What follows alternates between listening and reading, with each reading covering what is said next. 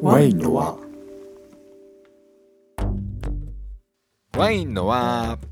この番組はワインが大好きな幼馴染の2人が毎回ワインにまつわる話や雑談をお送りする番組です満月と新月の日たまーにハーフムーンの日にも配信しておりますまあ要するにワイン好きの2人がワインを飲みながらお話をするだけっていう番組ですえワインのはしんちゃんですよしきです。よしくんはいはい。第20回20回来ましたね。ついにゴールがゴール早くない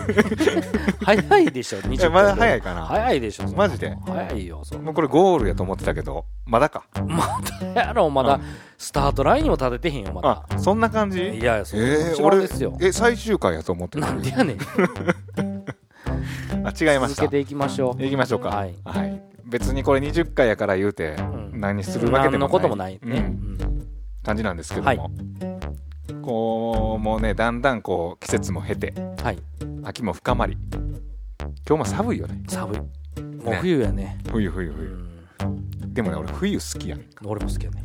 あそうんうなんで好きなの俺季節の中で一番冬が好き。いいや俺もまあもともと俺夏が好きやってんけど、うん最近冬がすごい、や、なぜかというと、うんなんか普通の光景でもなんか冬やとなんかすごい締まって見えるというか、うーんなんかねまあしんちゃんじゃないけどちょっといろんな風景がロマンティックに見えるんでうすーよ。んそれはねなんでか教えてあげようかうん、光がうん、斜めからになるから何それあの太陽の光がはいはいはい。夏って太陽が上に昇るねんねあ真上にね。で冬になればなるほど、はいあの昇らへんからうん、どんどんどんどんこうあずっと斜めで来るってこそとうそうそう、はいはいはいだからすごいコントラストがあるというかあうのん影が長くなるほどですごいこう日々の風景が美しく見えるなるほど。そわけがあんやねやっうぱそり。うもちろんもちろんうーんあのもう写真なんてもんはライティングやから、うーんまあ、前回もねビビアン・あーマイヤーさんのこと話しましたけどね。、そうんう前回オープニングでビミアン・マイヤーさんのねはいはいはい、話をしてたけどはい基本やっぱり光がないと映らへんわけようん、当たり前やけどそうやね。真っ暗な状態では映らへんとじゃあここにじゃあグラスがありますってそのグラスを取るときにじゃあどう取るか真上からの光で取ったらうんわりかしこう普通の写うん真うんうにんそのままのうんあるがままのね。あるがままになるけどそれをこう例えば横からライトを当てるはいはい。真横からしか当てなかったらうんすなんかすごいねこう表情がこう陰と陽がはっきりするというかなるほど。そういう感じになっはいて、はいはい。で逆に反対側からちょっと照り返しをつけると、うんもう少し柔らかくなるんでそういうことね。だそれが風景にもあるわけではいはいはいはい。もちろん普通に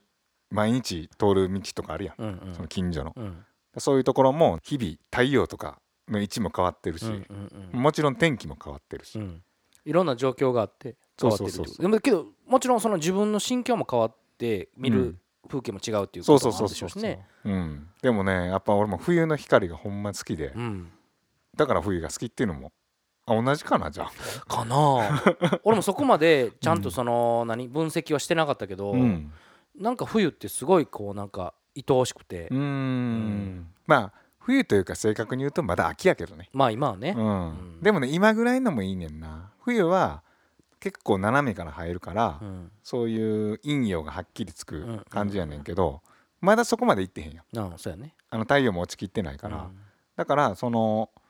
なんていうの木漏れ日とかがいいねん今ああいいね。まだ葉っぱも残っててそうやね。真冬まで行くとちょっとね木漏れ日がなくなっちゃうんであーけど真冬ってすごい凛とするのよ自分がそのの背筋が伸びるというかうーんそういう感覚が僕大好きではいはいはいはいはいっていうのもあるから、うんうんうんうんいや確かにね、ういんや季節の光ってね、うんだから春の光ってビビッドではないね色がうーんなるほど、でビビットのちょっと手前みたいなうんで夏の光ってうん、すごくビビットはいはい、だから色がもう鮮やかでくっきりまあ、直角行みたいな感じなのかな、で秋の光ってうんうんそのビビットからちょっとサイドを落としたというかああだから難しいねそれあーサイドを落とすっていうのは要はちょっと白黒気味に寄らせるみたいなはいはいはいはいはい、になってうん、ほんで冬の光はコントラストが強くてうん斜めからっなるほど、ていうねうん季節の光って結構そう考えること多くてうんうんうんなんかそういう多種多様な光があってまあ光で季節を感じるっていうのもいいなそうねうん、温度だけじゃなくてね、うんうんうん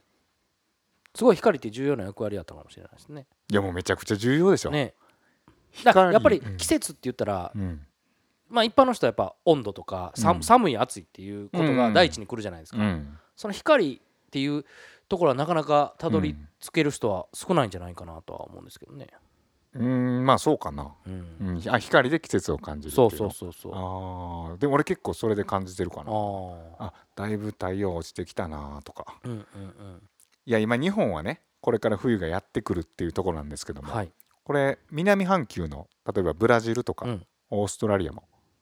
あのこれから夏が来るあっていうね、真逆やからうね、んうんやっぱこう世界というか地球の場所によってうん季節の移ろい方もね全然違うんでね、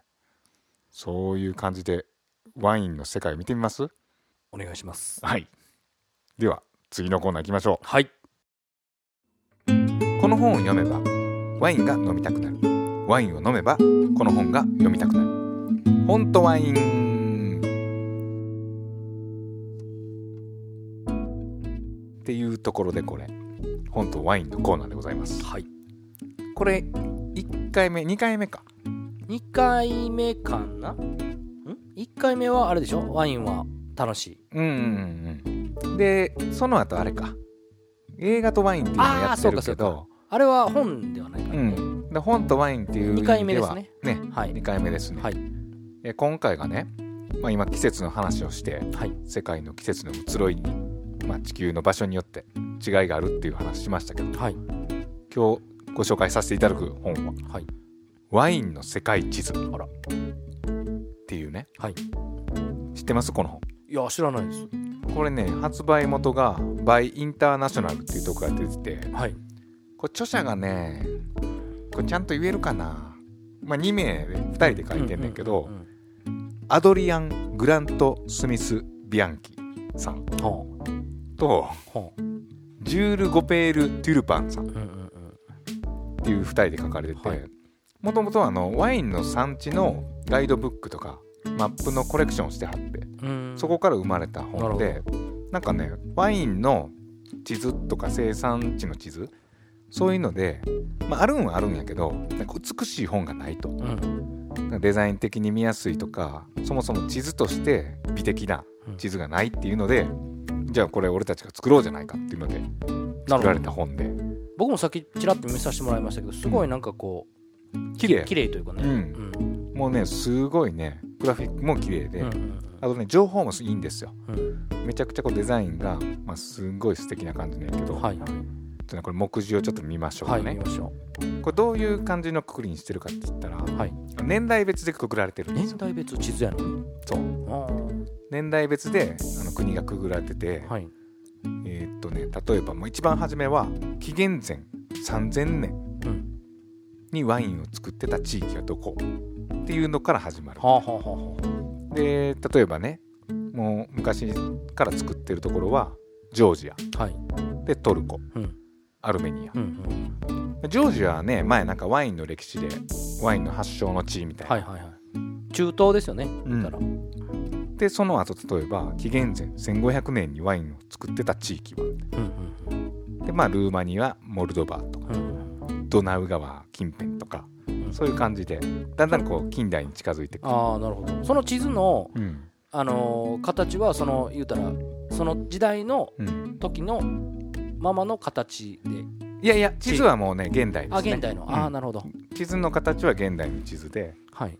でまあだんだんこう辿ってくるんですよ紀元前あ500あなる年ほとどなるほかど紀元前から紀元後はい500年はいはいはいで一番最近もう1800年代にうんうんワインを作ってた地域はとか、なるほど歴史をたどりながら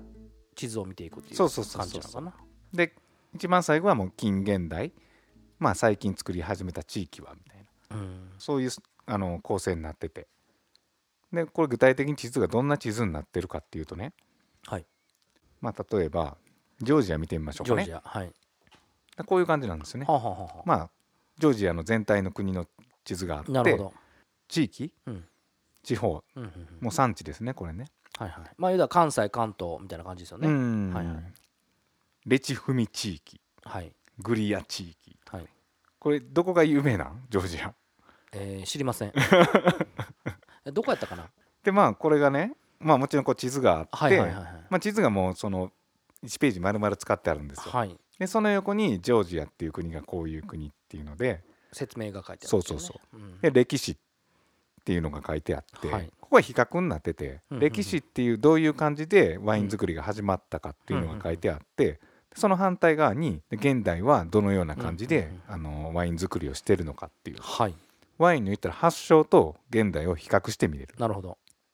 でその横にはこう数字で、うんえーと例えば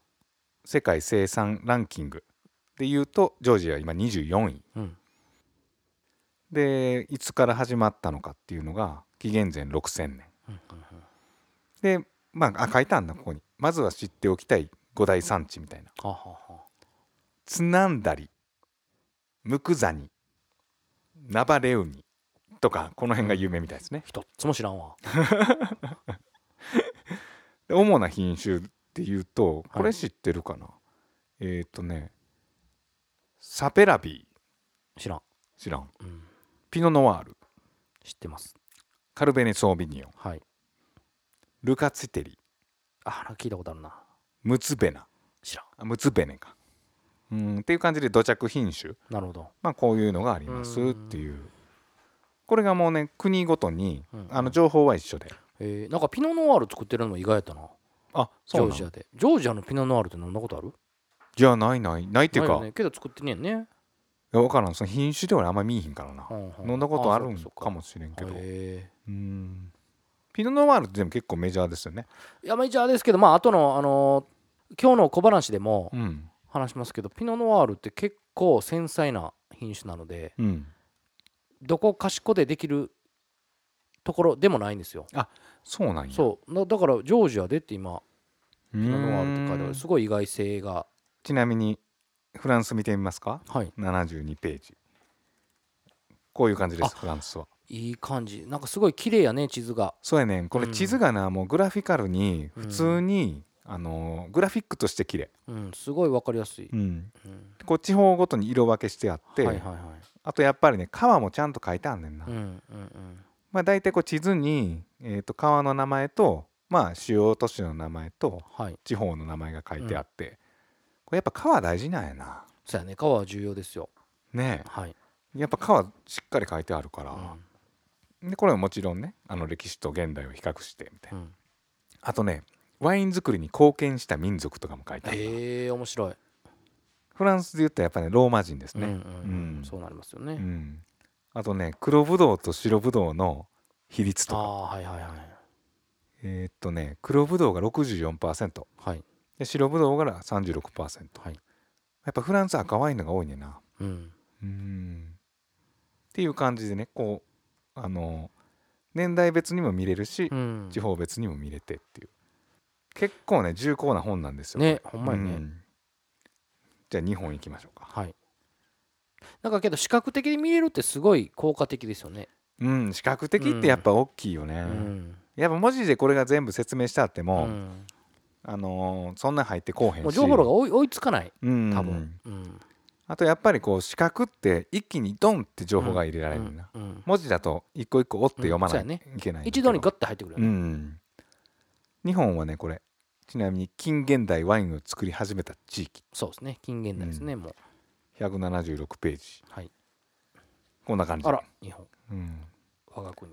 で細かい地域を書いてないねはいはいはい載ってんのは北海道うん山形はい長野はい山梨はいまあ代表的な産地ですうよねん北海道がやっぱ一番多いんかな山梨じゃないのあ量で言ったら山梨なんか多な分ね北海道でも地域広いなまあね広大ですからね、えっとね主な栽培品種はね日本で今一番作られてるのはメルロでマスカットベイリエーっていうねうん、日本独自のね品種ですうねんこれちなみに貢献した民族はポルトガル人らしいですねあそうか初めにやっぱ貿易してるからあそうやね、うん、そっからねんなっていう感じの本です、はいはいはいはい、うんこれねあと新規参入国の状況とかもあって、うんうんうんちょっと一個おもろいなと思ったんがタヒチってあるやんほうタヒチって結構南の島やんかはいはいはいリゾート地ね、うん、でまあもともとあのフランス領やったっていうのもあるんかもしれんけど、はいはいワイン作ってんねへえタヒチのワインなんか聞いたことあるなそれんある、うんなんかうん、なんか聞いたことあるタヒチ、タヒチねワイン作っててうん、生産者一人 それしんちゃんから聞いたのわ俺やったっけ言ったからん覚えてない、 うんだからその人一人作ってるだあけはいだかはいはいはらタヒチのワインといえばもうその人の作ったワインしかないいなるほどでその人がワイン作りやめたらもうタヒチのワインなくなるってあいうなるほどその人次第やそうその人しないへえでもそれってなんかなんか逆にもうオンリーワンどっちみちオンリーワンみたいなねだから流通とかもしてるかしてへんかとかえ、うん、そんなレベルじゃないと思うねんだけど多分一人でやってるから 行ったら飲めんのかなみたいすなごいねなんかもうすごい興味あるうん、どんな感じで作っててうん、どんな味がするのかみたいな じゃあ機会があればタヒチ行きましょうか、行きましょう行きましょうはいっていうところで、はいえー本日のフォントワインがはいワインの世界地図はい、なんかそのソムリエ試験の勉強にもすごい役立つんじゃないかなっていうような内容ですよね。あそうかそうか、あのーいろんな国のそうそうそうそう、うん国があるからうんちょっとあのあどうやったっけっていう時にうん見てイメージで覚えるっていうう。ーん確かにね、はい、僕もそのソムリエ試験を受ける時に、うん、こういうこうイメージ的なものを本も使ってたんですよ。はいはいはい僕どっちかというとこうそのイメージで覚えるタイプだったので、うーんこういうのはすごくあのいい人にはいいうん感じそうでだすねね。はいらしいんでまあぜひソムリエ試験を目指してる方とか、、はいはいはいいんかなこれい。いやいいと思いますよ。僕うんこういうの欲しかった。うんうんぜひじゃあ機会があれば見てください、ワインの世界地図ですはい、はい、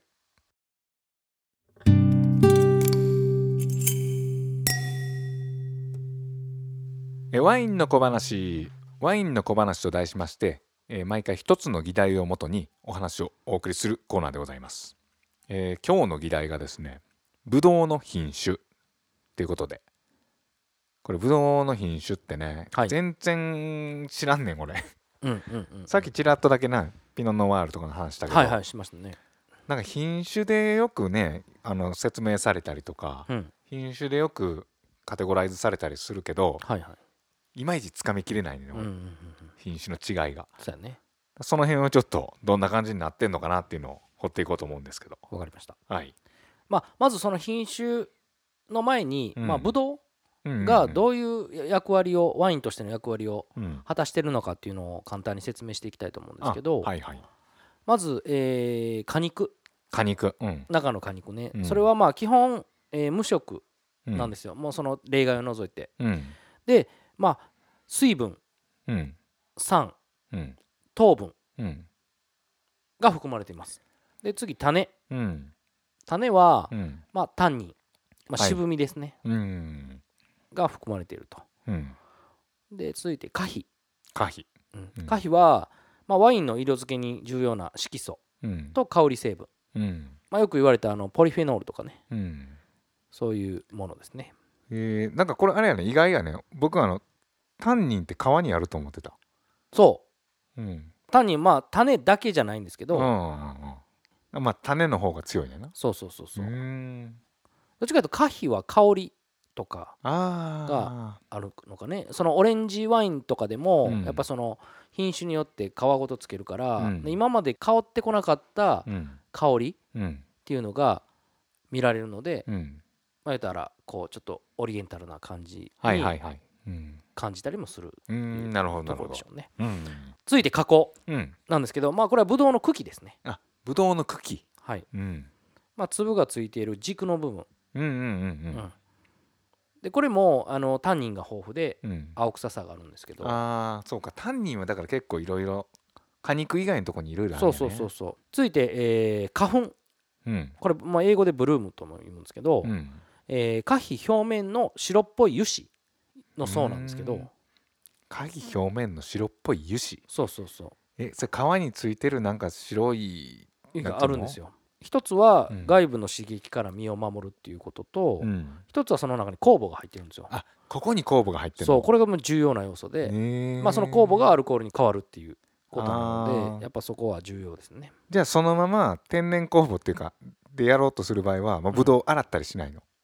そうやねそのままうーんうん丸ごと本払当うに入れことはしててないですねはいうんっていうのがまあブドウの、はいえーブドウっていうのはこういうもんであって、はいワインに対してこういうふうに使われまあてそるれよぞっていうれ、、はい、うん次に種類なんですけど、うんまあ大まかに2種類あって、うんまあ一つ目がラブルスカ種、ラブルスカシュ、はい、うんこれはまあ北米大陸を原産としてるんですけど、うんまああのー湿った気候に適してて、うん大病性もあって、うんまあ、食用として消費されることが多いんですけど、うんまあ、基本的に果皮が薄くて種があまりないっていううような、んラブルスカシュそうそうそうえーそこれれもアメリカブドウとかも言われるのうんうーんまはあ、い基本僕らのスーパーでも買うようなはいはいブドはウいですね、でもう一つが、うんあのビニフェラ種、ビニフェラシュはいうんこれヨーロッパブドウなんですけど、うんこれはもう中近東が原産で、うんまあ、乾燥した気候に適応して、うんまあ雨、雨が多い気候には弱いと、うーんでこれがワインに適したブドウ品種でそういうことじゃあはいワインは基本あれなんビニフェラシビニュフェラ種です、はいを使われるの、はいへえでまあ果皮が厚くてうんうん種が多いっていうののがブドウって大きく2つに分けれんやねそうアメそうそうそうリカのブドウとヨーまロッあ、パのブ他ドウの種類もあるけど、うんまあ、大まかに分かれ大まかに分けたら食用とブドウ用っていう感じですね。ねでまあ主にワインはそのヨーロッパブドウそうそうそう使そわれるってねう、うんうーんでまあ次品種なんですけどう、ん世界に約1万種類があるんですよ、あブドウのうん、品種が存そ在しんてなんあてんのそうそうそうそうで基本あのフランスではうん249うん品種うんでイタリアでは400品種がうん認められてるんですけどうんで、まあ、この中でも12うん品種だけで大体生産量の4分の3を占めてるあーブドウの品種は1万種類あそるうけ1ど万種類あってその中のたった12でそあのう4 4分分のの3 3をを占占めめてるってこなんかこれあれやね資本主義のあの構図みたいな感じとだねああそうやね世界の富はみたいな。そうへーでちなみに日本うんで生産されてるブドウは8割がうん、食用、ああ食べるもんばっかなんやね。うんうん逆に世界で、うんあのー収穫されてるブドウはうん、約8割がワイン用なんですよああ逆逆逆やなそうそうそう日本は食べる方が好きねんな。うんまあそうやねうんうん、そのイメージの方が多いかもしれんねえーでも世界の人はほんまあれやなワイン好きやうな、 ん、ワインのためにブドウ作ってんやな、うんみんな。うんまあ歴史ですからねうんはい、続いてあの品種の,、うんあの代表的な品種うんをさらっと説明していきたいと思うんですけど、いやこれがね俺あれやねいつもよくあるやんさっきのピノノワールとかうで、んうんうんこうワインをこうボトルの説明されるはい時はいはいとかにうんうんいやこれがねあのピノ・ノワールの、はいあのーでちょっと香り豊かなあのうんスパイシーさもあって、うんうんうんまあ、タンニンもあってみうたいな、ん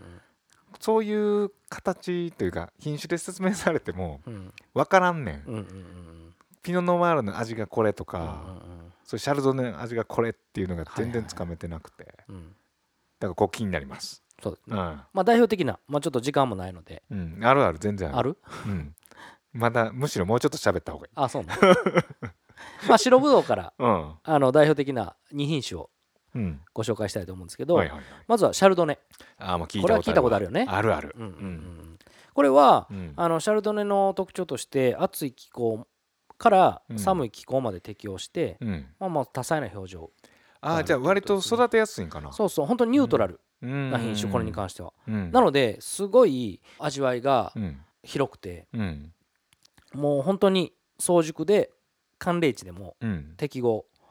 するので、うん本当に比較的こう容易にうん作れるんですねああじゃあ強いんやな多分そうそうそうそう、んだからもう本当に前香りのね特集したと思うんですけど、うん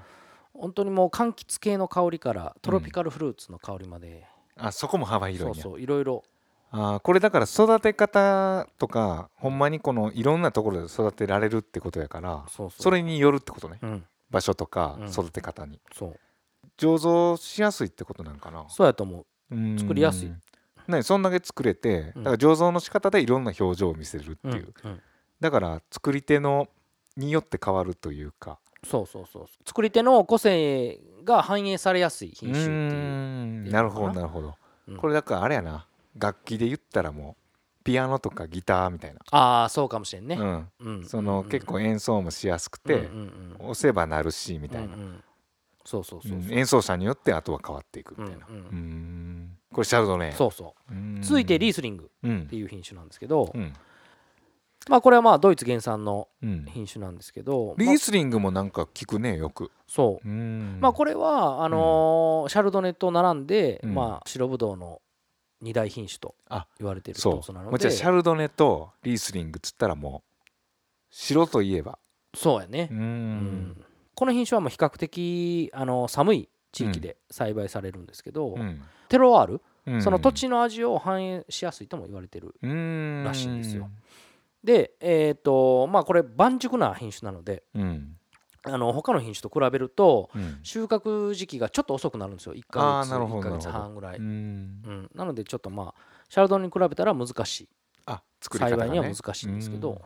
まあその地域も選ばれるしねちょっとある程度寒い地域じゃないとうん温暖な地域では無理なので、リースリングって結構いろんな地域で育てられてんのい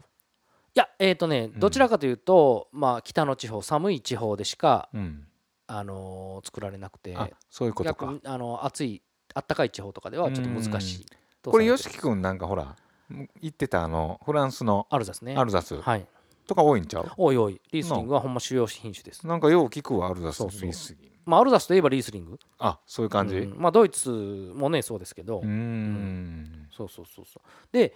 あの今まではうんペトロール香っていうのがあって、うんこれはねあの重油香あのガソリンの匂いとかうんが一般的にするこれがまあ品種の特性って言われてたんですけどえめちゃめちゃ嫌な感じなんそれそうそうそうそ うまあこれがそのああのリースリングやなっていうような、うんあのー感じがあったんですけどえ待って待ってその重油庫でガソリンの匂いがするってことそうそうそうそうペトロール庫そういやリースリングやなっていうかガソリンの匂いしたらあかんちゃうのそうこれがね、あのー今まではうんそれが良しとされてたんですけど、まあ、近年は、まあ、うん作り手たちがうんこれはあのネガティブな香りだといやかそれ解釈するようになっていや解て、釈もクソもガソリンやろうん、けどそれは今までは当たり前とされてたえー部分があったそうなんやですよ。そんなメジャーな品種でけどまあそのあのネガティブな原因として、うんまあ、未熟なブドウの収穫うんとか還元的な醸造にあるとうんされてて、まあそれをするとあのペトロール香が出やすいとそうそうそうそうそううだから逆にそれを除けばペトロール粉はなくなると、うんうん、えー、これどんな感じほんまにガソリンっぽい感じそうそうそううーんだからもう最近本当に減ったむしろもう今まあこういうナチュラルワインをね扱ってますけど、ない方が多いんじゃないかなっていうぐらういんちょっとペトロールを香ると結構あこれはもうクラシックなワインなんだなっていう昔のうんそのリースリングをかたくなに守ってる生産者なんだなっていううん僕は嫌いじゃないんですけどねだペトロール香もある意味、まあ、ガソリンって言ったらめちゃくちゃイイメージ悪いけど、まあ重油とかそういう感じだね、うんけどまあ結局一緒やねでも還元臭みたいな感じでそれも言ったらこう複雑さを生ませる一うんつの、まあ今までは良しとされてたみたいなんやけどちなみにリースリングの特徴っていうかその香りとか味の特徴どんな感じなまあ香りは華やかで、うん酸が基調とされたの、うんあのブドウっていうイメージですけあどあねじゃあ酸が結構しっかりあるうん、やっぱ酸はまあすごく重要な要素ですうーね、んうんえーじゃあ香りは、香りはうまんあ一般的に言われるのが柑橘系とかうんリンゴとかねああとスモモ、とかうん、そういった感じですねああそういう感じで、はいえーじゃあこれ白ワインがもう代表的なのがシャルドネとリースリング、まはあい他いっまあぱいあっいってぱいありますけどねそれはもうもしご興味ある方はね、うんいろいろなワインに関する本を見たらいろいろ載ってぱいるので、うんそれを見てもらったらまあまたこれどっかでいいとざっと紹介するやつやろうかインデックス的に、思いますああはいはいはい、うんそういうことねでこれが次が赤ワインの方、黒ぶどううんいきましょうかでまあさっきもしんちゃんの話に上がってたピノ・ノワール、うんうん、これは、えー比較的冷涼うんで乾いた空気のところをあの好むんですけど、うん成熟が結構早いんですよ、へえそうそうそうほんで果皮がすごく薄くて、うんすごく敏感な品種なので、うんすごいあの環境の変化だったりとかうんそういうのに影響を受けやすい繊細な品種なんですねでもこれが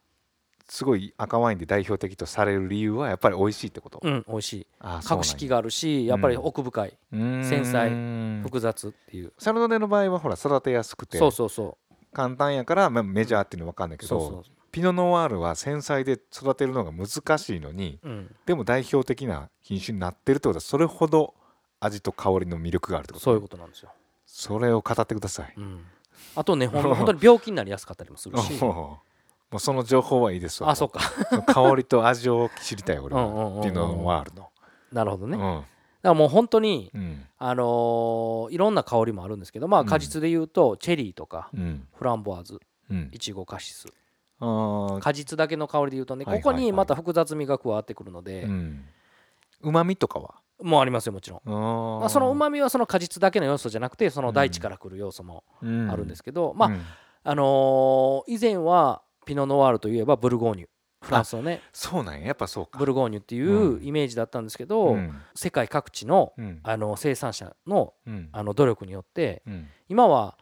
フランス以外の地域でも美味しいピノ・ノワールが飲めるようになったんですけどうーん以前は本当にもうブルゴーニュでしかピノ・ノワールのワインはあの表現できないみたいなのが言われてたそうそへえそれはなんかあれやないいねううんなんかアニメの主人公みたいな感じそうのなかなか 格式高い品種ですねあー本当にもう繊細な主役やねそううんうん、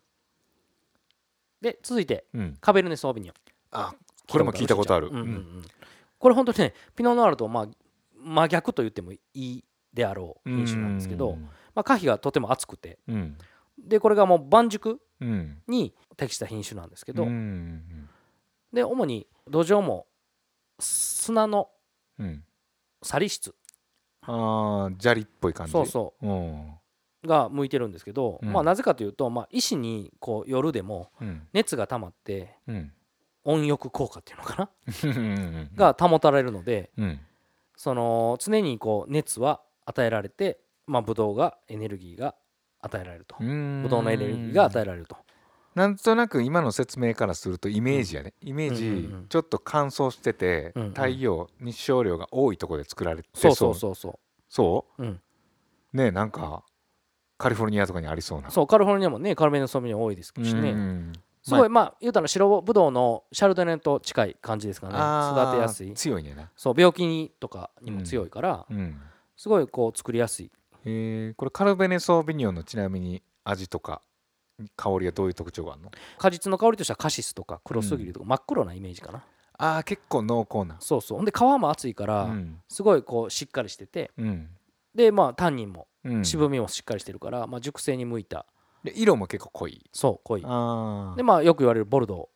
ーでーうんあの主要品種として使われてるんですけどだあーなるほどから長熟に向いたああなるほどなるほどで例えばそのブルゴーニュのピノノールやったら、うんえー最適な熟成期間うんこれはまあヴィンテージにもよりますけど、うん10年うんでボルドうんーの主要のカベルネソービニョンは20年って言ってます20年もそうえー、じゃあ長熟日本って向いてるってことは、うん前ワインの香りで話してたけど、うんその第三アロマとかうんちょっと複雑味そをうそうそうそう帯びたうん香りがしてうん熟成由来のねうんうん熟成由来のじゃあ結構複雑な味になりやすいってことなううんーんあとまあ熟成段階で興味深いのが、うんピノノワールってうん熟成もちろんするんですけど、うんある時開けてすごいへたってたのにうんまた復活するんですよ開けてだかかららすごい波がある開けてその同じワインを例えば極端な話3年後と6年後別々に飲むじゃないですかあでボルドーに関しては、うん言うたらもうひ比例していくんーですよ、うんうん右肩上がりかで変わっていくうんみたいな変化、もうもうあとはもう、なもうダメになったらダメになるうみたいな、んけどボルゴーニュっていっぺんダメになってもうんまた良くなるんですよああじゃあ飲み頃を測りづらいっていうかそうそうそうそうそういう意味ではすごいボルドーっていうのもこうまっすぐというかう、うーんっていうのがブルゴーニュのまあ奥ゆかさうん、とまあボルドーの特徴みたいなそうですねえーまあ、その辺はちょっとねまたはい地域特集というかね地そうですね方特集もやろうと思ってるんではいブルゴーニュの回とかでまた詳しくねやりましょうそれは。はいえーっていうのがまあ主要な品種まあいっぱいあるけど、はいまあまあ4つ挙げるとするならばうんシャルドネうんリースリングピノノワールカルメネソービニオンはいそうかこれだからあんまり俺意識してへんねんなあの品種といううか、ん まあけどね、あのーそういう傾向にありますどちらかといううとん品種よりもうん、そのテロワールうんうんうんうんにこう重みが置置かれてるっていうのはあワイン全体世と界してね的な傾向ななんじゃないかな。品種よりもうんまあでもそれもちょっと分かる気もするけど、ううんんテルワールで楽しむっていうのはやっぱオリジナリティがね、うん一番強いんでね、うんその土地だけのもんだそからうそうそうまあ品種ももちろん一つの個性でもあうるんんうんで、うんううんんなんですけど、はいっていうところでね今日はいお送りしたのが、はいえーぶどうの品種っていうね、はいまたこれ沼なテーマですけども、そうですね。毎度毎度 はい、毎度毎度また端折りましたけど、まあこれまたねあの、はいい、ろんな形でお送りしますねはい、はいということで今日の特集が、えー、ぶどうの品種でしたはい、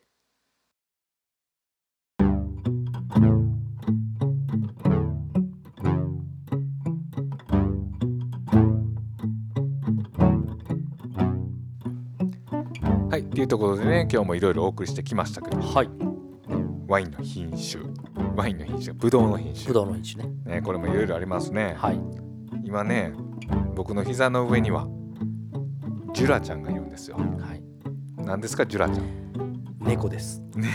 はい。これめっちゃ可愛いよねこの子うんまだね、今3ヶ月3ヶ月か4ヶ月なんですけがど、生まれてい本当にちっちゃい、もう本当にどれぐらいって言ったらいいのね、やこれどれぐらいやろうな手のひら3つ分ぐらい3つ分ぐらい。そうや2つ前まで2つぐらいやってね、るもな、う日今に日に成長しててね、すごい可愛いんですけど、でこれジュラっていう名前やねんなそうなんですよ。もともと名前の名前の発祥が、うんあのズラズラズラコっていう名前をしようとしてたんですけど、なぜならその頭の上にこうズラみたいな黒いあーそうそうこれ猫がね、はい白猫というのこれ、白い猫なんやけどそうそうしうん、白黒の、うん、白黒ので黒の斑点がちょこポそうツポ斑ツ点がっねてあって、うんそれがちょうど頭の上にあってそこうれがズラっぽいズラっぽいんですよあなのでこれズズララ子子ズラにしよう子とかかやめてあげても いやさすがにそれはかわいそうやういかやからわいそうかわいそでまあまあいろいろねちょっとあの相談してううん決めたんですけど、うんまあワインの名前も入れたよねっていうこともあるあじゃあズ ラあフランスの生産地ジュラはいはいはいジュラでいいんじゃないとあージュラってあの生産地の一つですよねそうですそうですはい有名なそこから来てんやそうなんですズラからジュラジュラなんですジュラちゃんんジュラちゃんねはいめちゃくちゃこう懐かくてあ今噛んでます今噛んで噛マんイでクるか音まも、っといてね、マイクかまっといて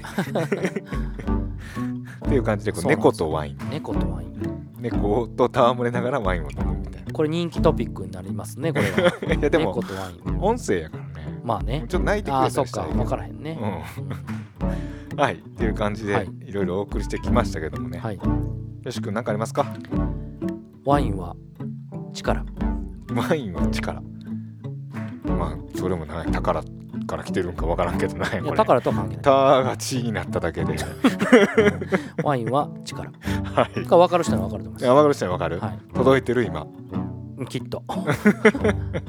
はい、えー、とワインの輪ではねお便りを募集してましてお便りの送り方がワインの輪で検索していただくとホームページが出てきますんで、えーそちらにお便りフォームがありますんでそちらからお送りください、